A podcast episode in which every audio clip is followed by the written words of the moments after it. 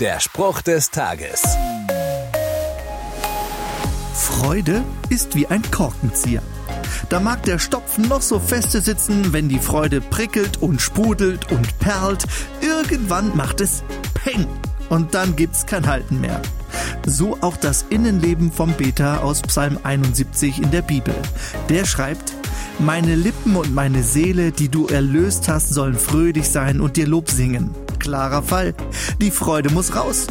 Was Gott im Leben eines Menschen getan hat, das will auf die Straße, das muss ans Licht. Merke? Die Christen mit den verkniffenen Mundwinkeln und dem strengen Blick, mit der Miene wie sauer Bier, nicht mein Fall. Ich halte mich lieber zu den geistlichen Party-People. Der Spruch des Tages steht in der Bibel. Bibellesen auf bibleserver.com.